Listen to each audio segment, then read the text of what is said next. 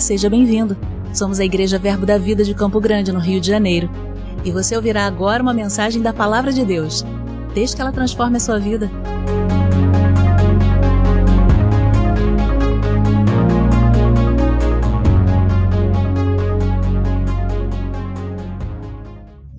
Glória a Deus, glória a Deus.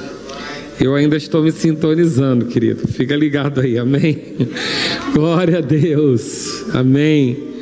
Então, estou tentando pensar um nome aqui para essa ministração, porque o Senhor tratou agora à tarde sobre nos desembaraçar das ofensas, nos desembaraçar da amargura, e eu não sei se vai ser igual dentro disso, mas Queridos, é muito, é, é muito específico quando a gente sobe aqui e percebe o espírito de intercessão agindo na nossa vida. E a gente tem que equilibrar aqui a dor que a gente está sentindo com aquilo que a gente quer transmitir. Mas eu creio que hoje seja uma noite de libertação aqui para nós. Não estranho o meu ritmo, eu estou buscando a sintonia ainda. Amém? Mas eu creio que tem pessoas aqui para serem libertas para avançarem naquilo que Deus tem para a sua vida. Eu falei à tarde, vou repetir agora à noite. O Senhor tem tratado muito sobre desembaraço em nosso meio, sobre uma carreira, sobre uma estação nova, no meio de tantos desafios que a gente está vivendo. As promessas do Senhor não retardaram, não voltaram atrás. Nós continuamos crendo que Ele tem planos de crescimento, planos de avanço para a sua igreja. Mas inevitavelmente desde novembro, que eu toda vez que eu vou estudar e eu começo a olhar alguma coisa, eu sempre volto nesse assunto desembaraço, desembaraço. E uma, uma pessoa daqui da igreja até falou que estava aparecendo o ano do ajuste, porque eu estava mexendo em muita coisa que normalmente a gente não mexe. A gente falou um pouco aqui sobre algumas situações de desembaraço financeiro, desembaraço, se desembaraçando do escárnio, coisas que a palavra fala que não são necessariamente pecados, mas são peso que nos pesos que nos atrasam. Então, eu vou tentar lidar com o que está acontecendo aqui, mas eu quero que você fique ligado, você aí que puder interceder junto comigo. Há um espírito de intercessão aqui. Há, há, há alguma questão envolvida de dor ou alguma coisa parecida, mas eu creio que a palavra é aquela que liberta e creio que a unção despedaça todo julgo. E eu não sei em que situação você entrou aqui, mas eu sei que você vai sair melhor. Amém? Glória a Deus. Então, amigos, nós estamos nós estamos falando sobre estar desembaraçado.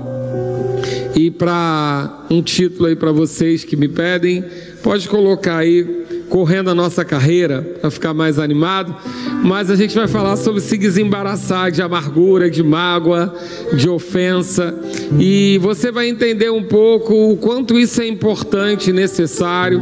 Talvez você não esteja vivendo nada disso, mas também vai ser uma boa vacina, porque, querido, a palavra diz que o, o, o diabo é o nosso adversário e ele anda ao nosso derredor como leão, porque ele não é leão, ele é só um gatinho molhado, mas como leão ele anda à nossa volta, procurando alguém que possa tragar uma brecha para ele entrar na nossa vida. Ele não tem como tocar na nossa vida.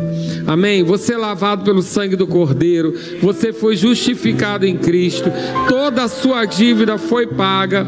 Ele não tem como tocar em você. Amém, querido? Você é guardado, selado, marcado. Não tem como ele entrar na sua vida. Porém, ele, ele é um inimigo vencido, derrotado, mas que não desistiu. Ele mesmo espancado, destruído, derrotado, sabendo o fim dele, que era o lago de fogo, ele tem um desejo ainda. Ele já entendeu que ele não vai sentar no trono de Deus, que não tem como tirar Deus do trono. Ele já entendeu que você está sentado lá à direita de Jesus Cristo, mas ele queria esse lugar, e já que ele não pode ocupar, ele quer destronar você.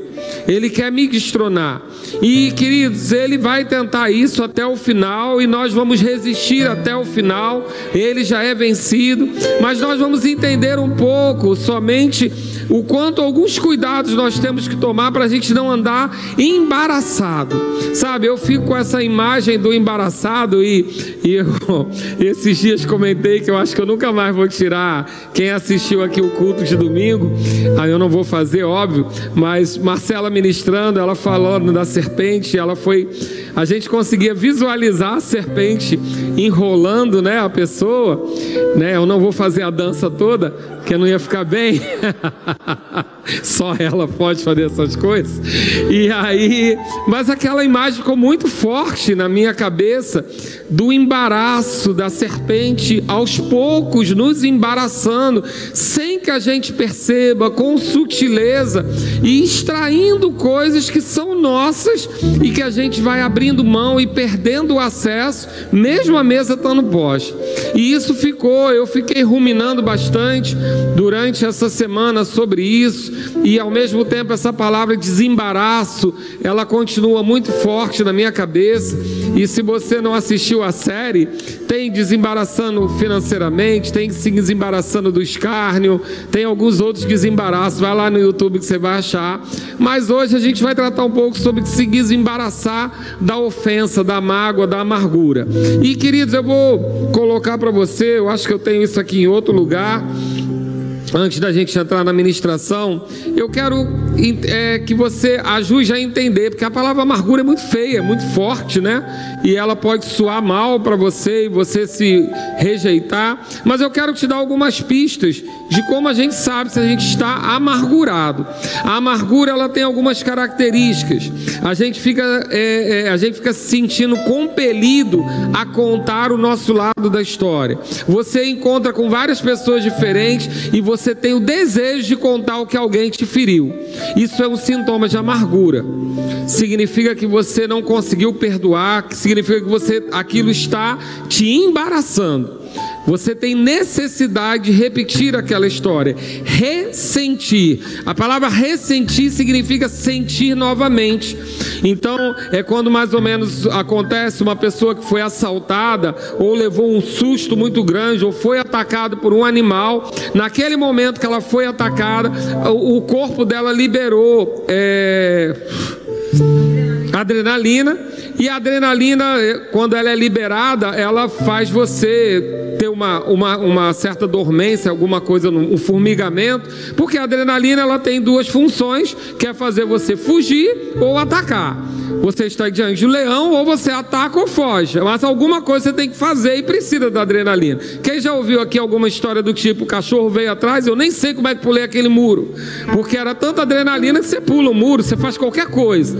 Certo? Mas se essa adrenalina, na hora do perigo, ela tem uma função. Quando você ressente você vai contar aquela história e você sente de novo, essa adrenalina pode ser liberada pela lembrança no seu corpo, mas como você não vai nem fugir, nem vai lutar, ela só vai te dar um mal-estar, o que pode até causar uma síndrome de pânico, alguma coisa assim. Ou seja, aquele ressentimento faz você viver de novo aquela dor sem necessidade. E isso acontece com a mágoa também, acontece com a amargura. Você retoma o sentimento daquela dor que você você sentiu quando a outra pessoa te ofendeu. E isso traz para o seu corpo malefícios, isso traz para a sua alma malefícios, isso traz para o seu espírito malefícios, porque na realidade você se enfraquece com isso. Então, quando a amargura entra na nossa vida, ela nos torna um pouco mais fracos. Um outro sintoma dele é quando você luta com um pensamento de desconfiança. Você começa a ficar muito desconfiado, porque uma coisa é perdoar, outra coisa é voltar a confiar são coisas distintas. Uma pessoa pode perder a sua confiança, e confiança você sabe que é algo que demora muito a conquistar e é muito rápido de perder. Você leva uma vida inteira conquistando uma, pessoa, uma confiança de uma pessoa, e por uma atitude, às vezes, que num dia impensado, você pode perder isso para reconquistar demora muito. Mas isso não, isso você vai lidar com a pessoa até que ela reconquiste, mas um, um sintoma da amargura é que você começa a desconfiar de várias outras pessoas. Você começa a se fechar para outras pessoas. Esse também é um sintoma de amargura. Eu vou falar primeiro da doença, porque aí a gente calibra falar do remédio, amém? E aí, um outro sintoma, revivemos constantemente ferida passada. você fica lembrando de coisas que já passou, que já foi lá de trás. E se você é da minha linha, que tem uma memória que guarda tudo, é um problema, porque você precisa lembrar sem, sem doer.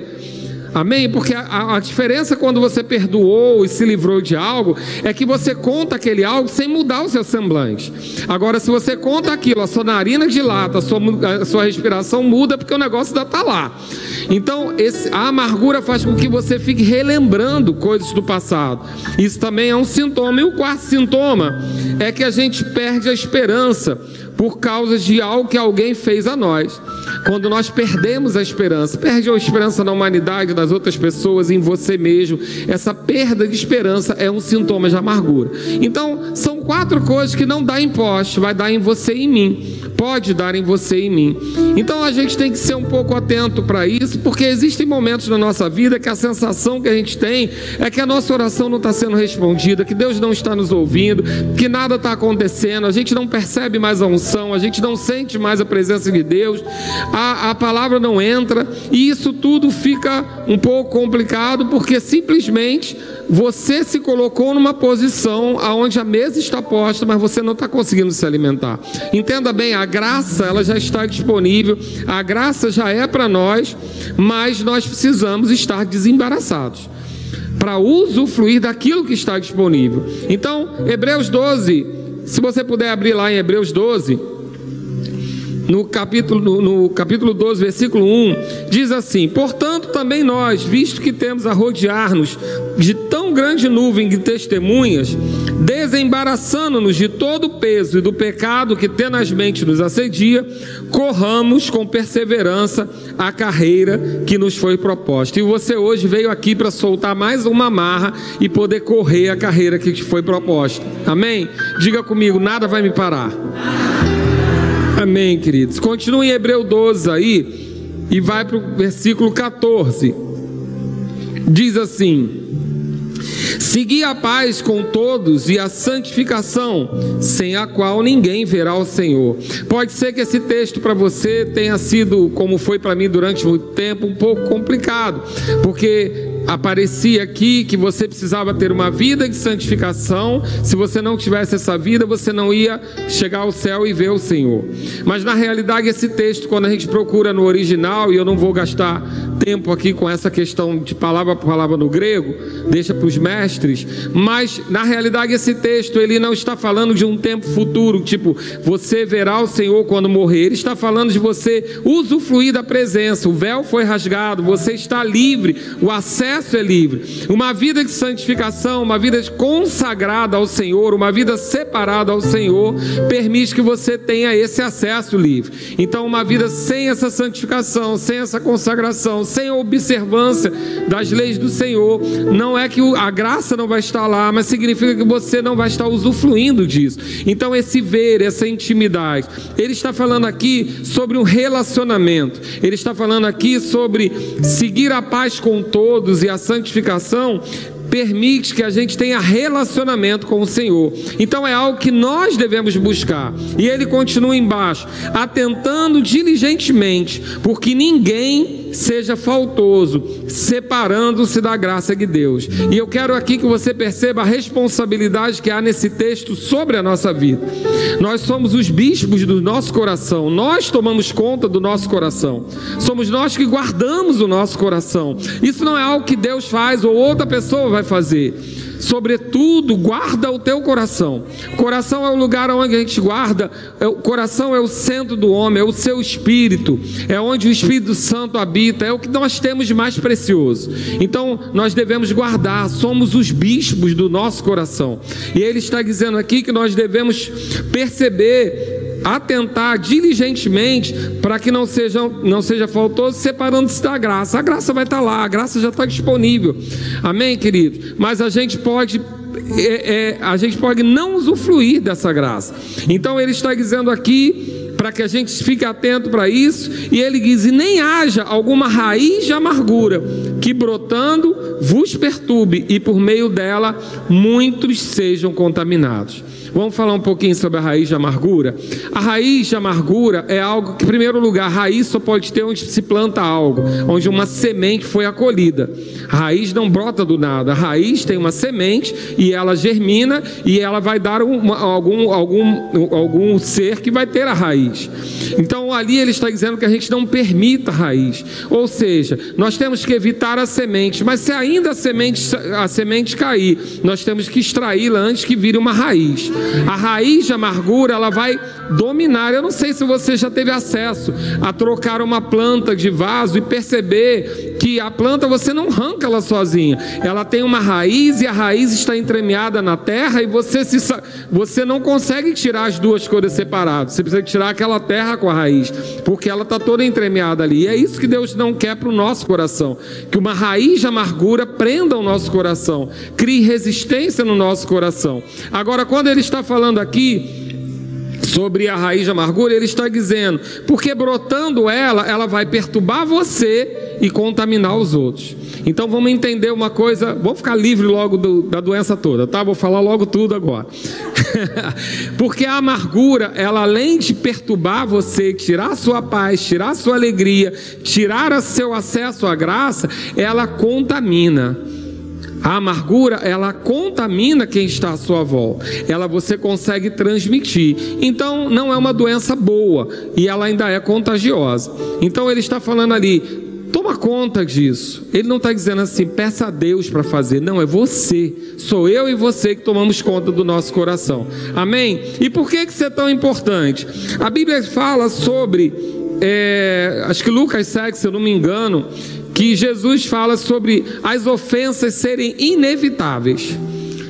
A palavra ofensa lá no, no, no, original é escandalon, que significa ofensa, ferimento, pedra de tropeço, mas também isca ou armadilha essa origem do livro, A Isca de Satanás, As Armadilhas da Ofensa, porque são livros que tratam sobre essa isca que Satanás usa para prender o cristão. Porque, querido, você já é livre em Cristo Jesus, mas a isca está lá.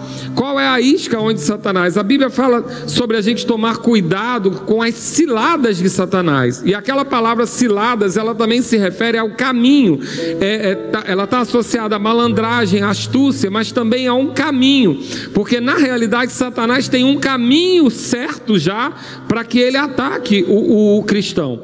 Esse caminho, essa isca, essa armadilha, ela nada mais é do que a armadilha da mágoa, da amargura ou da ofensa, porque as ofensas vão sempre existir. Deixa eu dizer, você vai ofender muita gente. Quantos amém? Glória a Deus você vai ofender muita gente, inevitavelmente, porque você muitas vezes não vai conseguir agradar, porque você vai ter zelo pela palavra, e quando você tem zelo pela palavra, Jesus foi chamado de tropeço para alguns. O zelo pela palavra faz isso. Você vai ter zelo aos princípios, e quando não negocia esse princípio, você ofende pessoas. E sem falar no dia que você não está bem, no dia que você pensa diferente, sem falar nas expectativas, porque a expectativa que eu tenho de você pode ser que você nunca possa me suprir e vice-versa. Porque quantos aqui sabem que o tamanho da ofensa é proporcional à expectativa? Porque o Roberto Carlos não pode me ofender, porque ele está longe de mim, eu não tenho expectativa nenhuma com ele. Agora, a minha esposa pode me ofender facilmente, porque ela está próxima de mim e eu tenho muita expectativa sobre ela. Então tem muito mais chance do próximo. Jesus não mandou amar, amar, o próximo à toa. É porque o próximo é o que mais pode te ferir. Ele conhece você e você tem expectativas nele. Normalmente as pessoas que nos, nos magoam são as pessoas que a gente mais ama, porque nós temos muita expectativa e quando ela falha, a nossa expectativa alta torna aquela falha muito alta e a nossa ofensa é nessa proporção. Mas isso a palavra chama de ofensa, chama de armadilha, isca um lugar onde a gente pode ser preso e ficar embaraçado. Então nós estamos aqui essa noite para entender como é que esse negócio funciona e ficar desembaraçado. Amém? Efésios 6, que eu falei há pouco, diz lá no versículo 10: Quanto ao mais segue fortalecidos no Senhor e na força do seu poder, revestivos de toda a armadura de Deus, para poder ficar firme firmes contra as ciladas do diabo. E eu quero falar com você rapidamente sobre essas duas palavras. Uma delas é, é cilada, que na realidade é metodia, e a outra é diabo, que é diabolos. Essas duas palavras, elas têm um significado um pouquinho diferente. A gente também não vai gastar tempo aqui estudando. Você vai para o Strong, para o Vine. Eu só vou te dar um parecer para que a gente caminhe junto. Mas essa palavra cilada, foi como eu falei, ela é uma palavra é é, é, é, é, que vem de metodia, que é a mesma palavra que gera método para gente. Mas método não é uma tradução muito boa para você entender o, o, real significado dela, ela separada, ela significa com, como uma estrada, como uma estrada, um caminho. Então essas ciladas de Satanás, eles, eles são como caminhos que Satanás já sabe como entra, como penetra na sua mente. Toda a história dele está na sua mente, porque ele não tem mais acesso ao seu coração. O seu coração, quando você é nascido de novo, o diabo não tem acesso.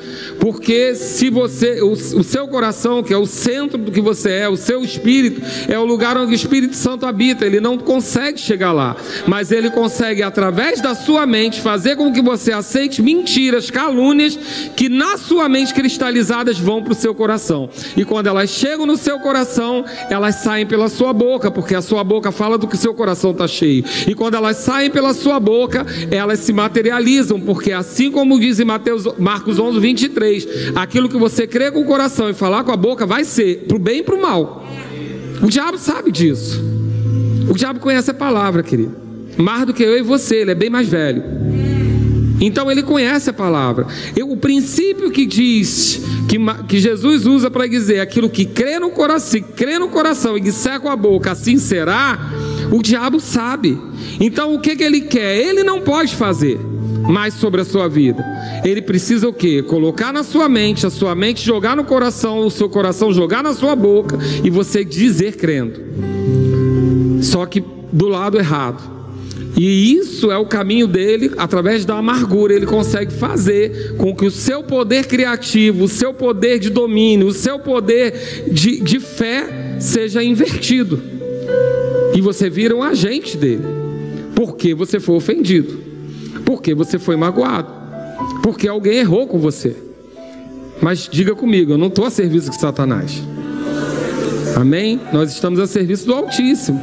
Então nós temos que saber como. Não vamos permitir que essas coisas entrem na nossa mente. Agora, por que, que essas coisas entram na nossa mente?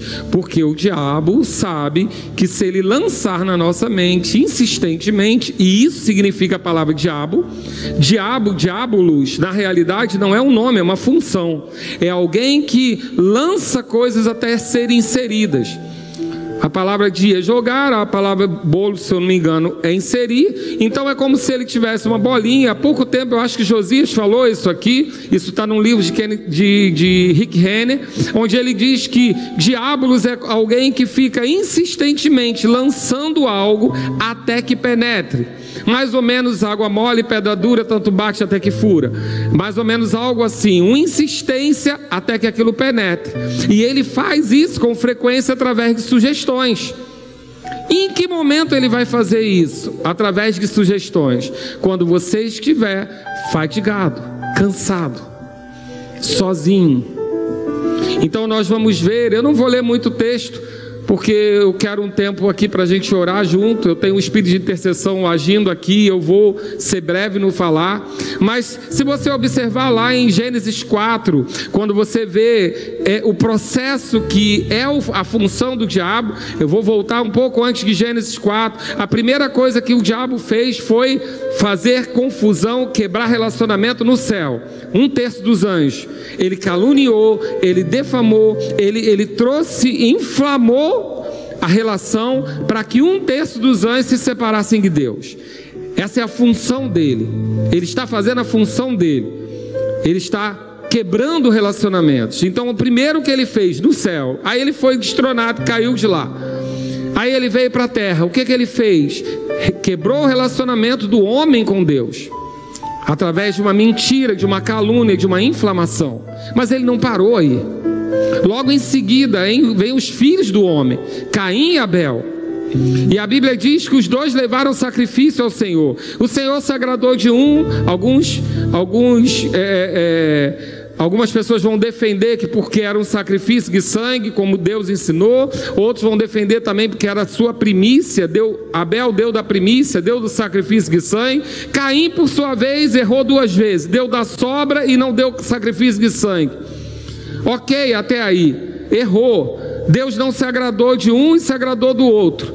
Mas o que que, o que, que isso poderia acarretar? Poderia simplesmente cair e entender: caramba, dei, né, não fiz o que deveria fazer, a próxima eu faço. Mas a Bíblia diz que não, que ele se irou sobremaneira. E essa palavra sobremaneira é bem importante você entender, porque ele não teve uma ira comum ou natural, ele teve uma ira além da medida, ou seja, inflamada. E a ira que ele teve inflamada, você acha que foi por quem? Pelo caluniador, por aquele que joga bolinha insistentemente até que você aceite. Então, quando ele, ele recebe aquela ira sobremaneira, ou seja, além da medida, além do natural, além do necessário, porque você vai se ofender, eu vou me ofender, mas a gente tem uma medida necessária. Aquilo que vale o aborrecimento do dia acabou. Agora, se aquilo persiste em mim e se aquilo muda a minha posição, é sobremaneira, é além da medida. E isso tem inflamação dele. Então eu tenho que ficar atento. E além de ser sobremaneira, a Bíblia diz que o semblante dele caiu. E você vai ficar esperto com isso. Porque o semblante caído é o lugar certo para Satanás atingir. A Bíblia diz que Jesus foi para o jardim, para o jardim não, para o deserto, e ficou lá 40 dias. O Espírito levou ele para lá para ele ser provado. Eu ainda brinquei aqui pela manhã, porque o povo às vezes quer entrar no ministério, mas não quer ser provado. Querido, Jesus recebeu lá o batismo do Espírito Santo, fez 30 anos e entrar no ministério. Prova. Mudou de etapa, tem prova. Amém, querido? Fica para a vida, hashtag fica a dica, porque às vezes você pensa, ah, eu tenho chamado, eu tenho ministério. Primeira prova que vem, você balança. Manda a montanha levantar, a montanha levanta, a sombra fica grande, você se assusta. Não. Para toda mudança que faz tem prova. Quem joga videogame sabe o que eu estou falando. Jesus acabou de ser batizado, completou 30 anos, só podia entrar no ministério com 30 anos. João era mais velho seis meses, batizou ele, recebeu o batismo no Espírito Santo, foi para a prova.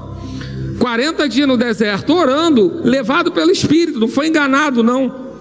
Mas depois de 40 dias, a Bíblia diz que ele teve fome. E foi aí que o diabo apareceu. Porque ele ali estava cansado, fadigado, sozinho. É a hora que vem, ó, a bolinha, a sugestão. Então, voltando para Caim, o semblante caiu. Quando o semblante caiu, é o lugar oportuno da sugestão. Primeira dica da noite: cuidado com sobrecarga, sobrepeso, ativismo, achar que pode ter a vida sem descanso. Deixa eu dizer uma coisa para você com todo carinho, que é o que eu consigo, no máximo. Dizer para você uma coisa: falta de descanso, trabalhar sete dias sem um dia de descanso, tem grande perigo de ser soberba e pecado. Porque Deus trabalhou seis e descansou sete. Você não deve ser melhor que Ele. Muitos amém, muitos glória a Deus, aleluia. Vontade de correr. Mas eu vou falar de novo, amém, querido? Porque eu sei que pode salvar a sua vida. Porque, principalmente os homens, a gente tem uma tendência, você que foi bem criado para acordar cedo, trabalhar e cuidar das coisas, você tem uma tendência a querer resolver tudo com a sua força. Mas, querido, deixa eu dizer: se não descansar, você é presa fácil. Porque uma mente cansada, sobrecarregada, fadigada, é uma presa fácil para a bolinha do diabo. Mágoa, tristeza, frustração, perturbação, porque a mente cansada acolhe esse tipo de coisa e ele sabe disso. Caim deixou cair o semblante, a sugestão veio. Jesus sentiu fome, provavelmente o semblante caiu 40 dias.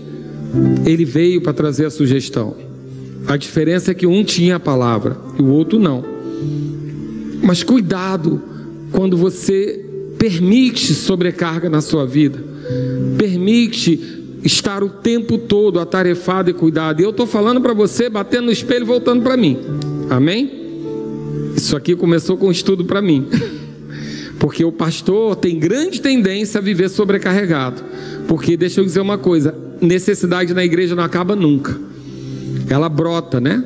Se arranca uma, vem outra, vem outra, vem outra, vem outra. Ludmila, essa, esse mês a gente bota os atendimentos em dia. Aí, uau! Segunda, terça, quarta, quinta, sexta, sábado, de manhã até de noite. E aí, Ludmila, pastor, tem cinco é, revisões, tem, e aí tá tudo certo. E a gente pode entrar nessa tendência a querer resolver, matar tudo no peito, na força do braço. Mas isso vai gerar cansaço, e uma mente cansaça, cansada é presa fácil para que a sua mente seja atingida pela bolinha do diabo. Então aí, mágoa pode entrar, amargura pode entrar. Primeira dica, ok? Segunda dica, a gente vai perceber que ele é o nosso adversário, ele anda ao nosso derredor e ele age entendendo essas brechas que possa, porque a gente sempre pensa que ele está rodeando a gente, procurando uma brecha, e essa brecha é pecado. Você pensava isso? Só eu. Que essa brecha é um pecado. Eu vou ter um pecado e ele vai ter legalidade. Não, querido. Brecha pode ser simplesmente você não atentar para um princípio. Brecha pode ser simplesmente você deixar, baixar a guarda. Brecha pode ser outras coisas. Por isso que a gente tem que andar desembaraçado. Porque ele pode encontrar coisas que possam segurar essas iscas. E há o caminho, como a gente falou, da cilada principal é a isca da ofensa, porque através da mágoa, através da amargura, ele te paralisa. Por isso se chama essa palavra Isca de Satanás, Armadilha da Ofensa e tantos outros livros. Tem um do Rick Renner também muito bom, que eu não estou lembrando o nome agora, que fala sobre isso, sinal que o assunto precisa ser tratado e é para o crente. A gente entendeu que não pode entrar, andar sobrecarregado nem cansado, mas a gente também não pode andar ansioso, é ocioso.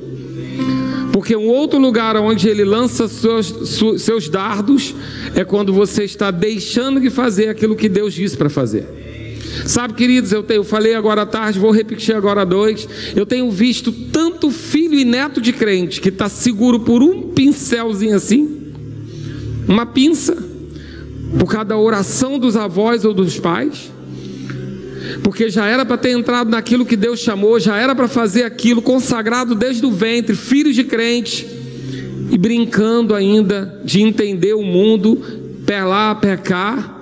E a gente percebe que se o diabo pudesse, já tinha ceifado, mas a oração daquela avó, daquele avô, daquele pai, daquela mãe está segurando ali, na pinça, porque está ocioso, sonegando aquilo que Deus pediu para fazer. Esse lugar de ociosidade também é um lugar onde a bolinha pode chegar. O dardo pode chegar. A gente vê esse exemplo lá em Samuel, quando Davi deveria estar na guerra, foi ungido como rei para a guerra, mas estava ocioso em Jerusalém, decidiu ficar. E porque estava ocioso, foi passear no terraço, e porque foi passear no terraço, viu a mulher dos outros, porque viu a mulher dos outros, desejou, teve a mulher, engravidou, arrumou um jeito do marido morrer para ficar com a mulher. Eu estou até hoje tentando perdoar Davi. Porque de tudo na Bíblia é o que eu tenho mais dificuldade. Até Judas eu entendo. Mas Davi, falo, cara, o parceiro dele, o cara morreu por ele. Mas Deus perdoou, a gente perdoa também, amém? Porque Davi se arrependeu e tinha um coração segundo Deus. Eu falo isso brincando porque eu acho que no código masculino não tem nada pior que possa acontecer, né? Acho que o homem entende, né? Tem nada pior. O cara era fiel a ele. Mas por que, que aconteceu tudo isso? Essa sugestão entrou? Porque ele estava ocioso. Ocioso. Então tem um tempo de descanso, tem que ter. Mas tem um tempo de fazer aquilo que Deus mandou você fazer. E quando você está fora desse lugar, em desobediência, você é presa fácil. Mas que lugar é esse? Você sabe. Deus falou com você. É o lugar que você olha e que você sabe que você ali resolvia. É aquilo que arde no seu coração, o seu chamado, o seu, a sua vocação. Algo que Deus falou. A gente sabe. No fundo, no fundo a gente sabe. Às vezes tem que vir um profeta aqui fora para dizer o que a gente já sabe. Mas tem aquele lugar, aquilo que você já sabe e que você não está fazendo, está ocioso, sonegando. Lugar fácil para receber um dardo. Então, nem trabalhar em excesso, nem ficar ocioso. Uma outra questão, desconsiderar a presença. Sabe, entrar numa vida de ativismo, entrar numa vida tão corrida que você não tem tempo para receber de Deus, não tem tempo para receber instruções. Falo para você também olhando no espelho porque às vezes tantas necessidades, tantas coisas e fazemos. Mas a Bíblia dá um exemplo que eu gosto muito. A gente também não vai ler, mas você pode ler lá também sobre Saul. Logo no início do reinado de Saul, bem no iníciozinho, Saul tem um combate e ele aquele ele pede para trazer a arca. A arca já tinha voltado para eles. Ele estava com o povo de Israel e a arca representava a presença de Deus e era o que garantia naquela época que eles ganhavam. Davi manda chamar a arca, mas ele percebe um alvoroço. Diga comigo, alvoroço, circunstância. Deixa eu dizer, vai ter todo dia. Depois que tem o WhatsApp, então, tem alvoroço toda hora. O lugar alvoroçado esse tal de WhatsApp. Não estou entendendo se isso é bênção. Mas é o dia inteiro. Tem alvoroço. E aí Saul decide deixar a arca. Desiste da arca e vai para aquela guerra, aquela batalha, e eles lá lutam, e o pior, ele vence. Aí você pergunta, por que, que é o pior? Porque ele venceu a primeira vez sem a arca, sem a presença, pronto. Ali foi a queda dele, ele desconsiderou a presença a partir dali. Sabe, queridos, às vezes é melhor quando você está longe que Deus quebrar a cara, porque dá tempo de voltar. Agora, quando você consegue, sem a presença, tem a séria tendência de você achar que não precisa de Deus. E aí, o que era uma batalha pequena pode ser uma derrota na guerra. Desconsiderar a presença é um lugar onde o dardo chega com facilidade. Mágoa, amargura, ofensa, porque elas vão existir. Jesus avisou: impossível não ter ofensa. Lucas 6, se eu não me engano. Impossível não ter ofensa. Vai ter ofensa o tempo todo. Agora, se ela vai virar raiz, se eu vou aceitar o dardo, é uma decisão minha. E a última coisa que a gente pode fazer para receber esse dardo, ou a gente pode não fazer para evitar, desconsiderar a palavra. Porque o que, que acontece? A gente está vivendo um momento onde as coisas estão se misturando muito as informações do mundo entrando na igreja, o nosso achismo, autoajuda, tudo isso está entrando muito na igreja. E a gente vai entender o que é ciência e sabedoria do homem, o que é ciência e sabedoria de Deus. Nós temos um episódio na Bíblia que, se eu fosse narrar, isso seria muito grande, mas você deve conhecer, que também fala sobre a arca. Eu já ministrei isso uma vez, falando sobre reverência, por isso que eu estou citando de forma rápida. Se você quiser ouvir, reverência lá no YouTube. E aí a gente fala que a arca foi roubada do povo de Israel, porque o sacerdote foi negligente com a criação dos filhos. E eu gosto muito de falar desse sacerdote na aula de família cristã, porque por ele não corrigir os filhos, é, a arca, a presença do Senhor foi roubada daquele povo. Morreu ele, morreu os filhos, morreu todo mundo, porque toda vez que houver omissão, a gente vai ter problema. A gente pensa que fazer coisas erradas é o grande problema, não fazer as certas às vezes é maior ainda. Omissão é um lugar que a gente gera rebelião. A omissão é a parte do, da rebelião do líder, porque ali, o liderado ele precisa acatar o líder. Você aprendeu aqui em submissão à autoridade semana passada. Agora, quando nós estamos numa posição de liderança, e eu estou falando de pai, mãe, é, é, cabeça do lar, Qualquer situação de liderança onde você se omite, você está gerando rebelião aos seus liderados. Porque há uma expectativa de que aquele que está em posição de autoridade faça o que deve ser feito. E aí ele não fez aquilo e permitiu, abriu a guarda, deu a brecha e a arca foi roubada. A arca ficou com o povo inimigo, mas diante da arca os deuses deles tombavam e caíam. Eles queriam se livrar daquela arca. Quem nunca foi numa festa de aniversário e sentiu que queriam que você fosse embora? A presença de Deus incomoda quem tem outras alianças.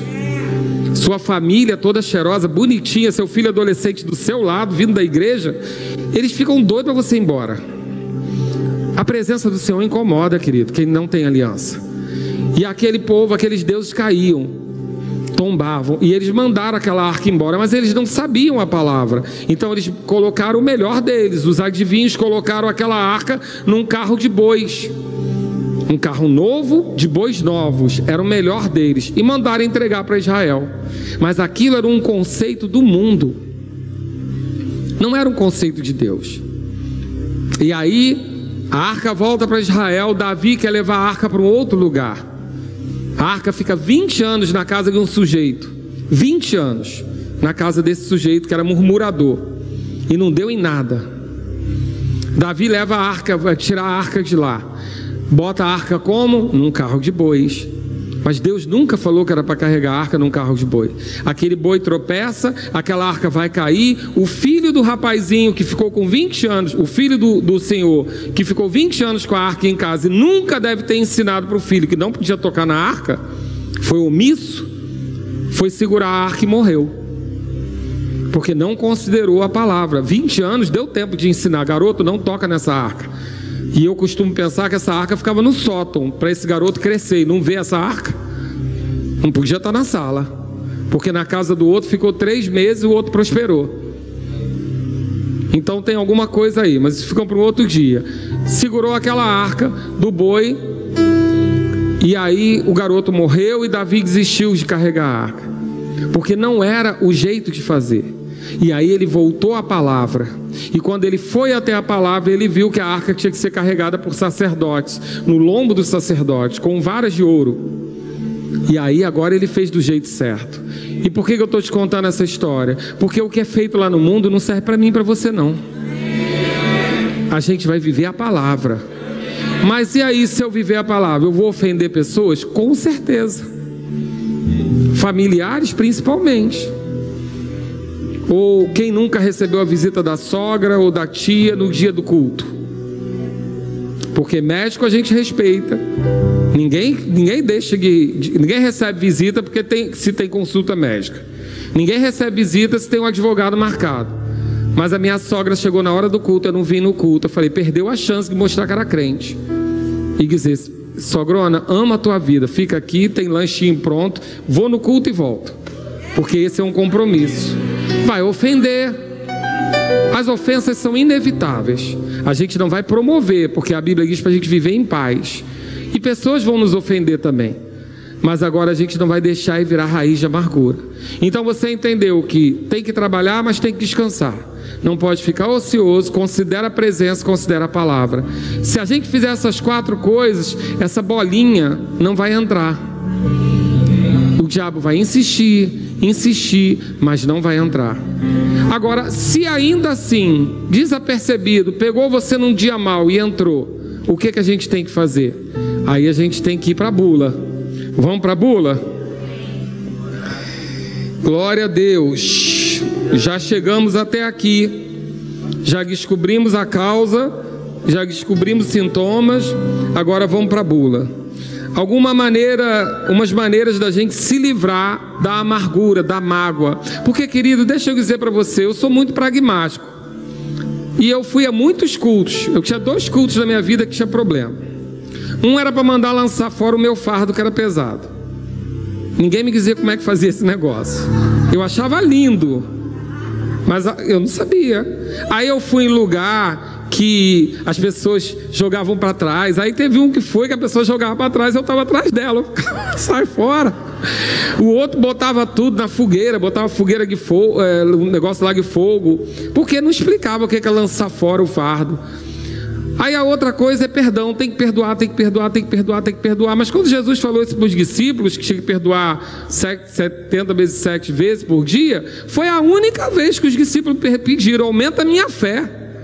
Eles já tinham visto morto ressuscitar, eles já tinham visto, cego ver, eles já tinham visto, coxo andar, e não falavam de aumentar a fé, mas quando falou em perdoar 70, 490 vezes, ele falou: aumenta a minha fé. Não tem condição, não. 490 vezes a mesma pessoa é morar com o cão, né?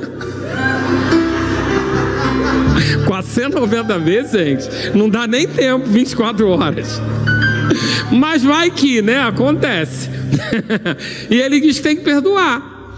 E eles falam: aumenta a minha fé. Por quê? Porque é algo que para a gente é muito grande. Mas deixa eu falar uma coisa: eles não tinham ainda o Espírito derramado igual você tem e eu tenho.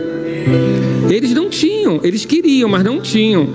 Romanos 5,5 diz que o Espírito de Deus foi derramado em nosso coração e o amor nos encheu. Hoje nós temos condição, porque para ser 490 vezes tem que ser muito próximo, colado. Geralmente é cônjuge. Tem que ser alguém muito próximo para ter chance de fazer isso tantas vezes. Então é o próximo mesmo que tem que amar. Agora, por que, que eu falei isso? Nem imagino. Dois cultos tem isso, já não sei mais o que eu preguei. Volta aqui, ô oh, glória! A gente está falando sobre. Isso, não entendia. Então é a mesma coisa. Por que, que eu estou falando isso tudo para você hoje? Porque às vezes você vai no culto e diz que tem que perdoar, que tem que perdoar, que tem que perdoar. Mas ninguém explica como é que faz.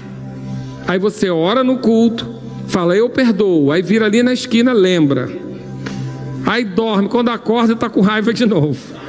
Tem um processo, porque tudo na fé tem que ter obra, tem que ter ação. E aí eu quero falar algumas dicas para você. Que, que eu quero falar isso para você? Porque eu já passei nessa moenda aqui.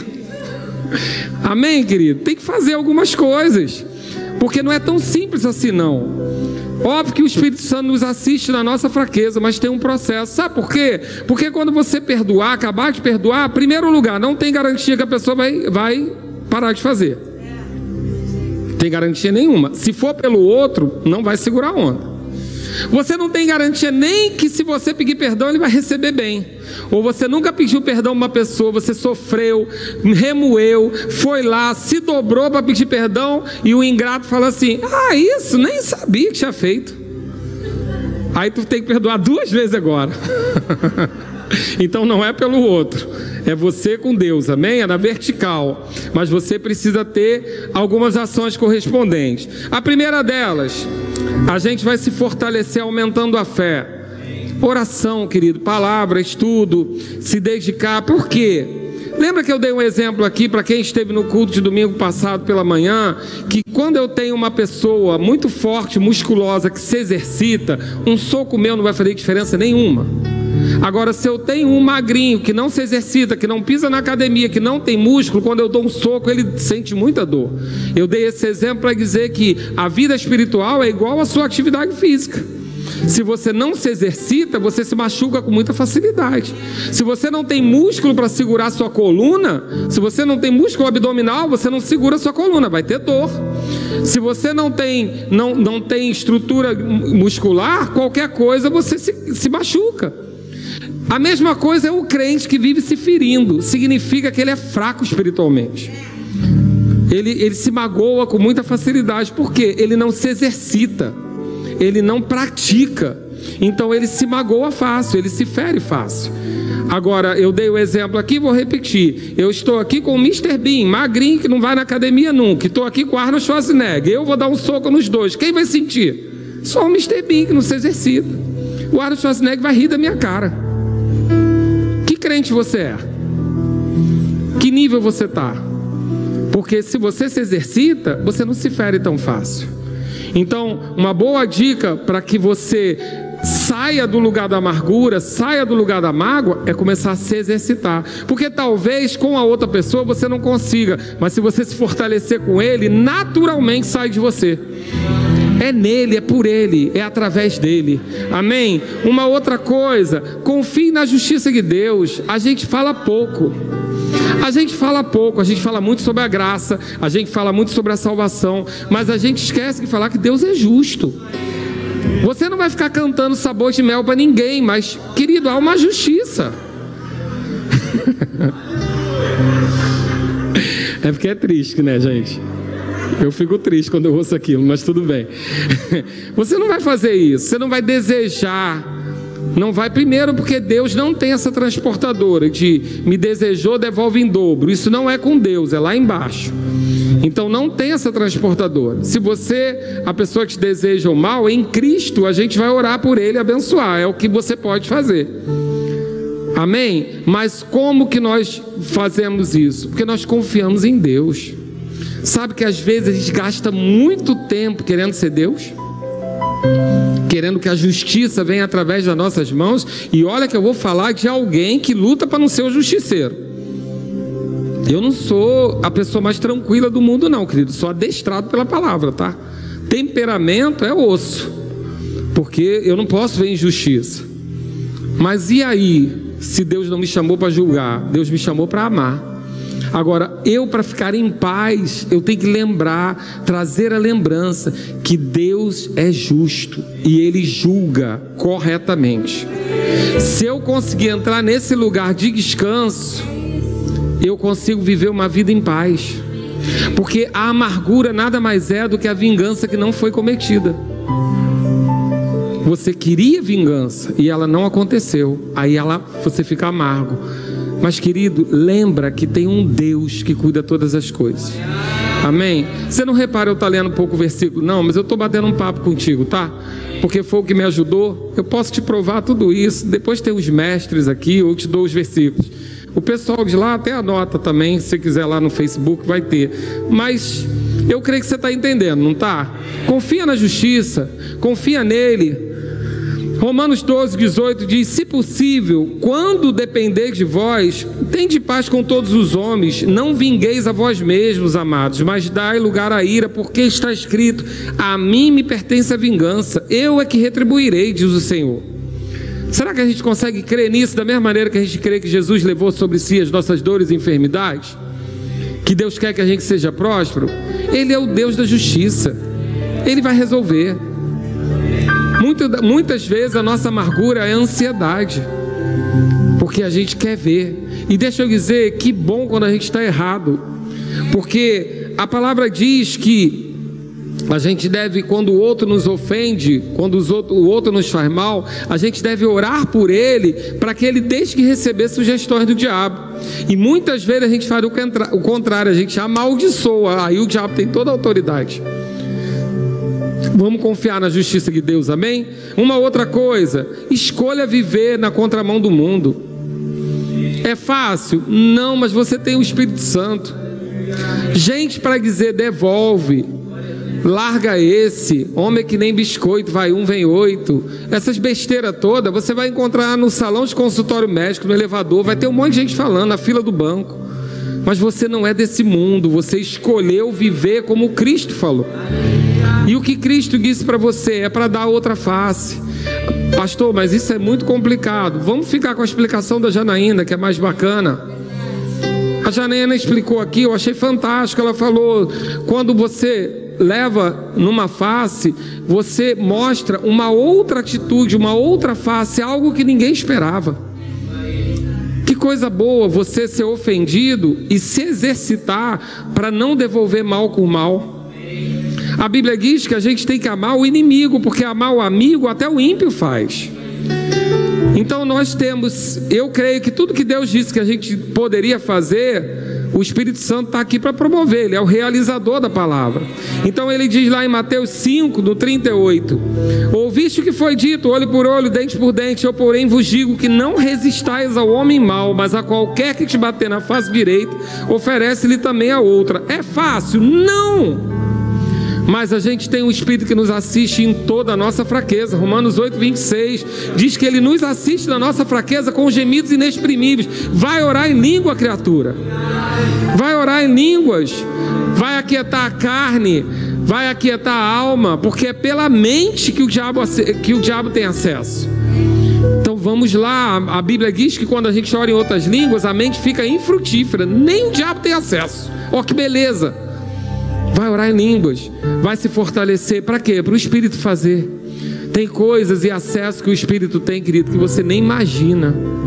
O que uma oração sua pode desfazer de embrulho, de confusão, apagar os dardos inflamados do diabo, porque você simplesmente decidiu orar.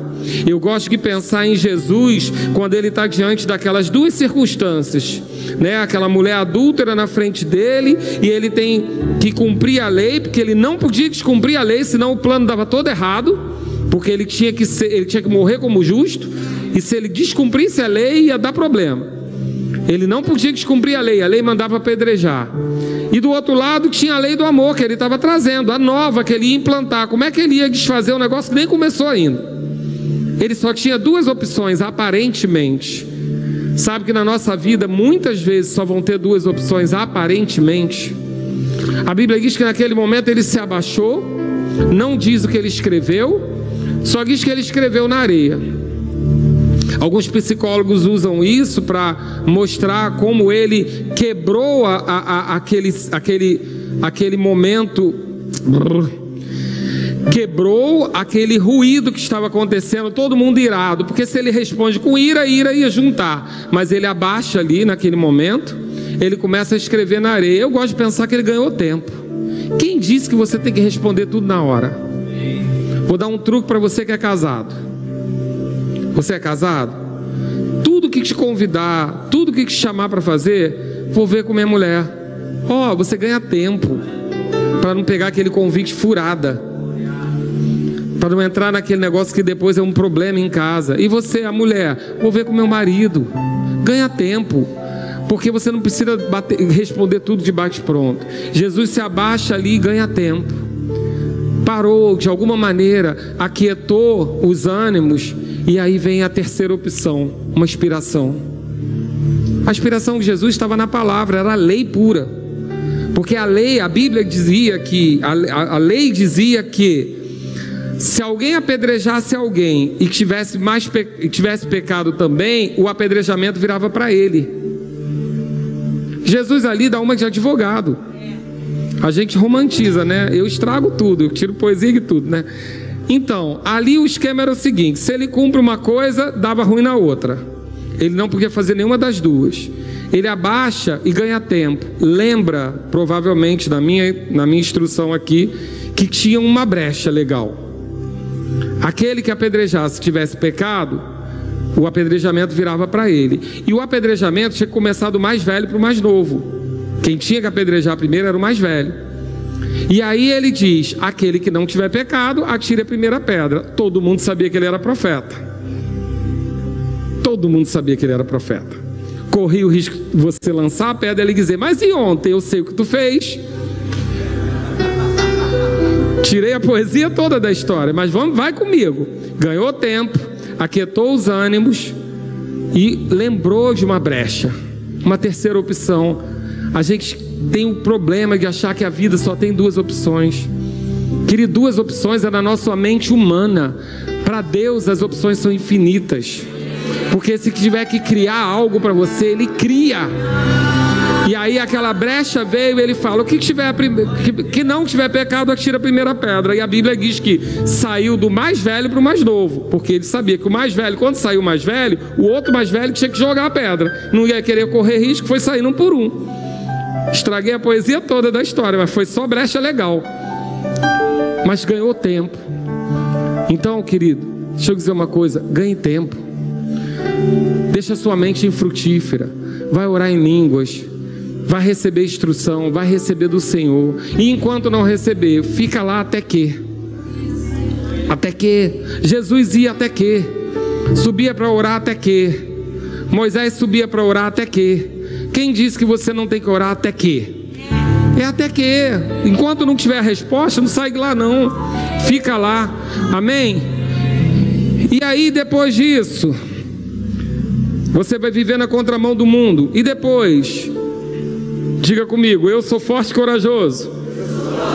Eu vivo a palavra. Então você vai orar pela pessoa que te ofendeu. Amém? Porque vontade você não vai ter. Ah, mas eu não tenho vontade de perdoar. Nem eu, querido. Vontade não vai ter. Mas o que você vai decidir? Você vai fazer contra a sua vontade. A gente não vive pelo que sente. A gente vive pelo que crê. Estou querendo que morra. Mas vou falar, Senhor, dá vida e vida em abundância. Porque a palavra não diz que o que você pensa tem valor, não. O que tem valor é o que você fala. Então segura o teu pensamento e fala a palavra. Abençoa, ora pela pessoa. Mas ora como? Ora intercedendo. O que, que é isso? Interceder é tomar o lugar da pessoa. Compaixão tem que estar envolvida. Porque, querido, deixa eu dizer, ninguém faz mal por mal. Ninguém faz.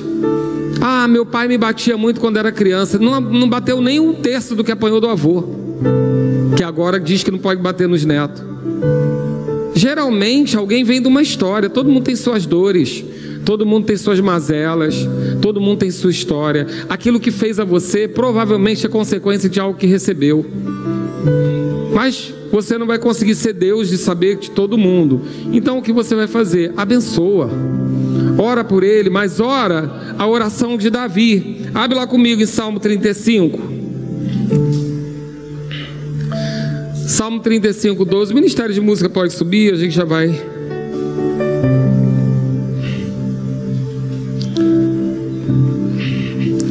Quero ter tempo para orar.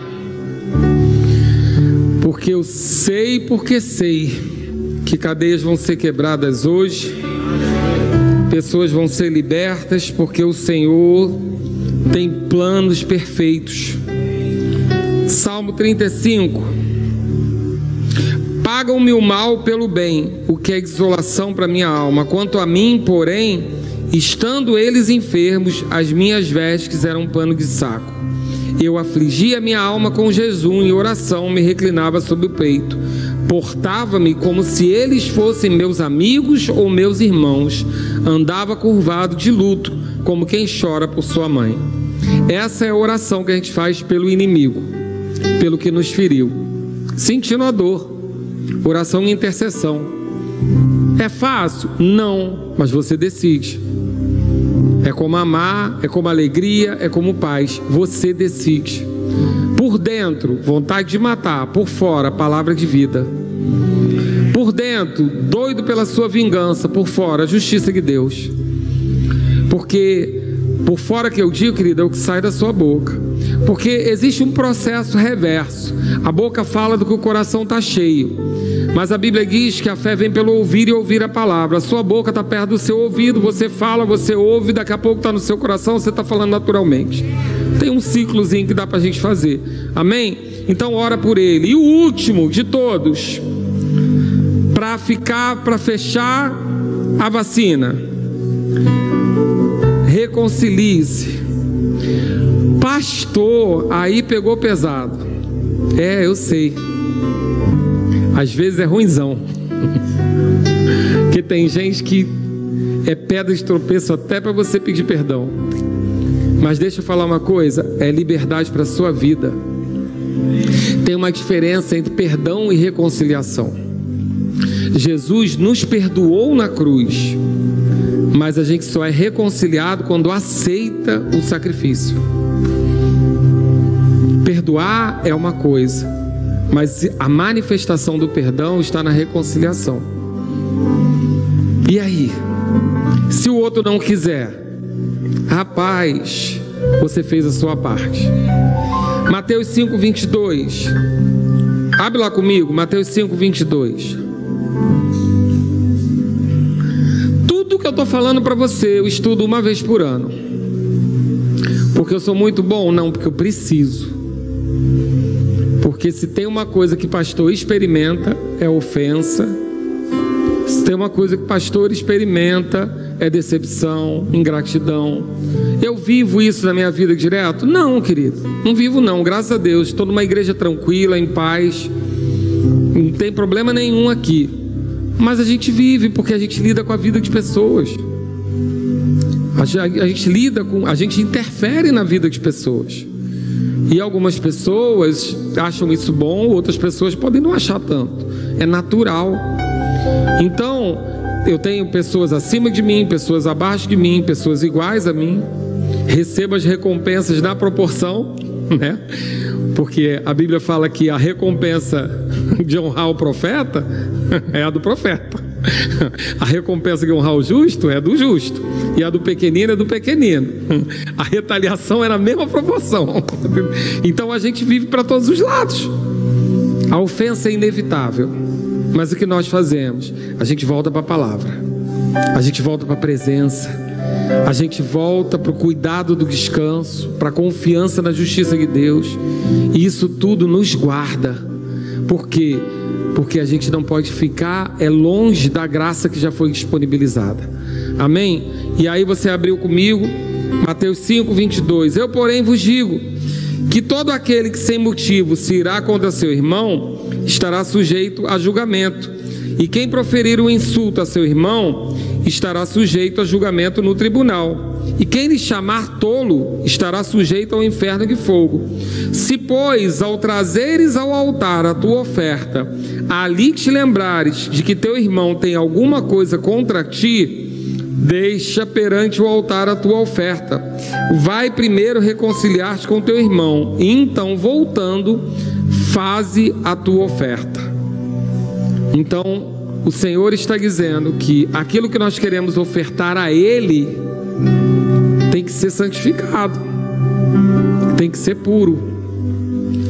E se eu trouxer essa oferta, sabendo que alguém tem alguma coisa contra mim, eu preciso me reconciliar com ele.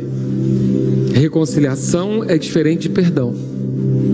Reconciliação é a manifestação do perdão. É quando eu entendo eu tomo uma ação correspondente. Jesus me perdoou na cruz, mas eu me reconciliou quando eu aceitei esse perdão. Essa é a vacina final. Tem que ser nessa ordem? Tem que ser. Tem que ser nessa ordem.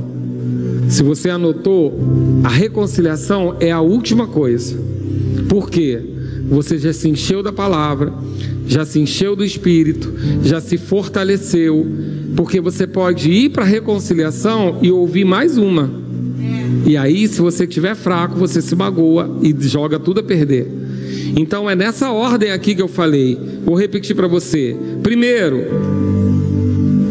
fortalecer aumentando a fé. Segundo, confiar na justiça. Terceiro, decidir viver na contramão. Quarto, orar pela pessoa.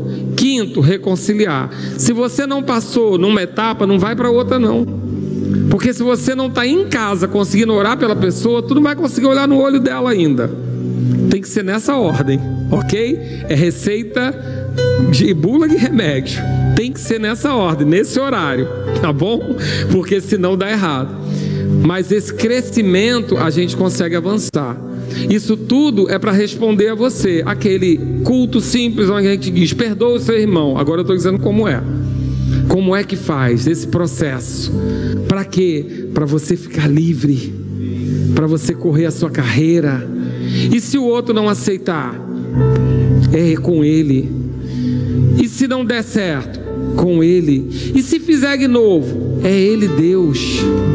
Você não tem nada a ver com isso. Só que você vai estar livre. E quando você está livre de todo peso, você vai correr a sua carreira. Querido, e coisa boa é completar a sua carreira. Coisa boa é saber que aquilo que Deus planejou para você vai acontecer. Amém? Você pode ficar de pé?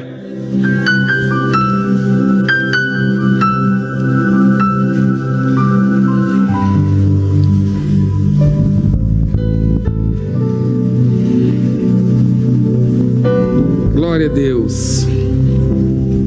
A gente fala muito sobre arrependimento, né? E a gente sabe que arrependimento é mudança de atitude. Então agora a gente vai ter um tempo para se dedicar ao Senhor. Por quê? Porque eu não queria pregar essa palavra, não. Eu queria pregar uma palavra mais animada. Mas eu sei porque sei, querido, que o Senhor vai libertar tantas pessoas aqui hoje. E em casa também. Pessoas em casa vão assistir esse culto tão simples, né? Um bate-papo, mas que pode ajudar você a sair de um lugar de prisão. Porque deixa eu dizer uma coisa, não é jargão, mas Deus tem planos para você. Ele criou você, ele projetou você, ele sabe o que tem para sua vida. E eu vou dizer uma coisa para você: eu já perdi muito tempo na minha vida. A minha esposa costuma é, brincar comigo porque eu não esqueço, né? Falei, perdoar é uma coisa, esquecer é outra. Eu não esqueço, eu lembro. Eu sei de coisas que meu pai falou quando eu era criança. Não lembro, esqueço. Não esqueço. Quem fez gabinete comigo sabe isso. Eu não guardo às vezes o nome, eu não guardo às vezes nem a fisionomia, mas quando eu pego a ficha e vejo o iníciozinho de uma história, eu já sei tudo que você falou naquele dia. Lembro o lugar que você estava, a posição que você sentou, onde sentou você, onde sentou sua mulher, eu lembro tudo. Aí não sei o nome. mas eu guardo as histórias, é, é, é a minha mente seletiva para isso. E aí, às vezes eu não esqueço, mas não tem problema você não esquecer, só tem problema se quando você lembrar ainda doer, porque cicatriz não tem problema se não dói, já está cicatrizado. Então o que a gente precisa? Ficar livre. Ficar livre. Eu vou dizer a você, vai ter barulho não. Vai ser uma unção bem tranquila. Mas se você se render ao Senhor nessa noite, Ele vai começar esse processo. Pessoas vão ser livres nesse lugar. Eu fiz essa oração por mim mesmo, diante de algumas coisas que aconteceram na minha vida e que estavam me prendendo de verdade. E eu decidi que eu não vou deixar de cumprir o que Deus tem para mim. Você pode estender suas mãos? Você pode se render ao Senhor? A gente vai tomar uma mudança de atitude. Ninguém vai impor as mãos em ninguém, não vai ter barulho, mas eu sei porque sei que pessoas vão ser livres nesse lugar, libertas nesse lugar um bálsamo sobre esse lugar agora. A ajuda que você precisava. Algumas pessoas vão entrar em espírito de intercessão, porque umas vão suportar outras aqui. E você vai sentir a dor dessa outra pessoa. Obrigado, Pai. Pai, obrigado, Senhor. Obrigado por aquilo que o Senhor já fez em nosso Obrigado pela realização do teu propósito em nosso meio. Maior revelação, Pai, do nosso entendimento, do nosso chamado. Obrigado por um tempo de carreiras sendo cumpridas velozmente, Pai. Obrigado, Pai, porque aquilo que foi levado não só será restaurado, como restituído. E obrigado, Pai, por restauração e restituição em dobro, Pai. Eu creio em nome de Jesus, Pai. Aquilo que levou anos de atraso, sendo acelerado e compensado. Aceleração e compensação para um tempo de estabelecimento, Pai, onde a tua igreja vai operar em maior velocidade. Eu creio em nome de Jesus, Pai. Quanto mais que desembaraçados, maior velocidade. Mais um peso ficou para trás, Pai. Mais um peso. Mais um peso para trás. Maior velocidade. Maior velocidade. Maior velocidade. Rompimento. Maior velocidade. Rompimento. Rompimento. Rompimento. Rompimento. Ei, coisas que estavam presas sendo rompidas coisas que estavam presas sendo rompidas. Mais, mais, Senhor, mais. Recebe o que é teu, recebe o que é teu,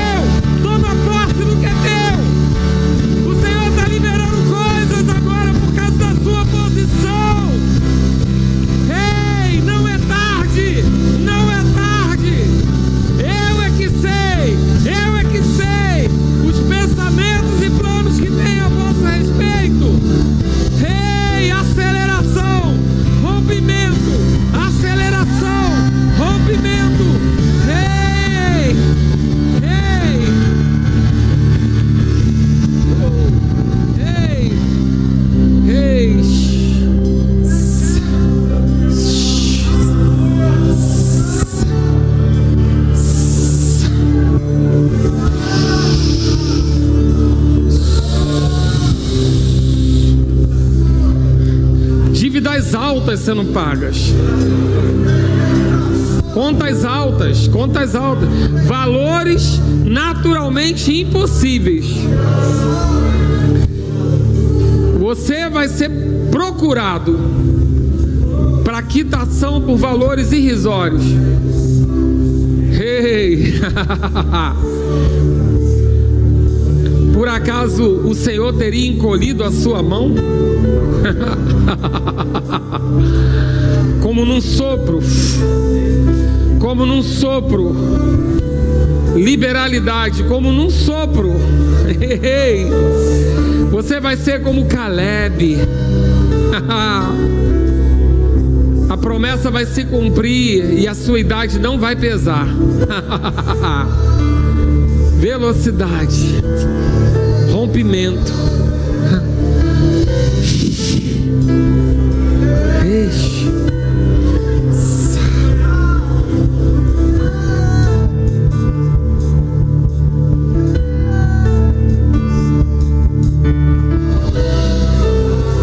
Obrigado, Pai.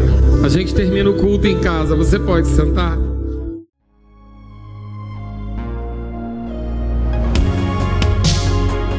Ouça outras ministrações em nosso site verbodavida.com barra Campo Grande RJ. Nos acompanhe também em nossas redes sociais, Facebook, Instagram e YouTube. Seja abençoado na prática dessa palavra.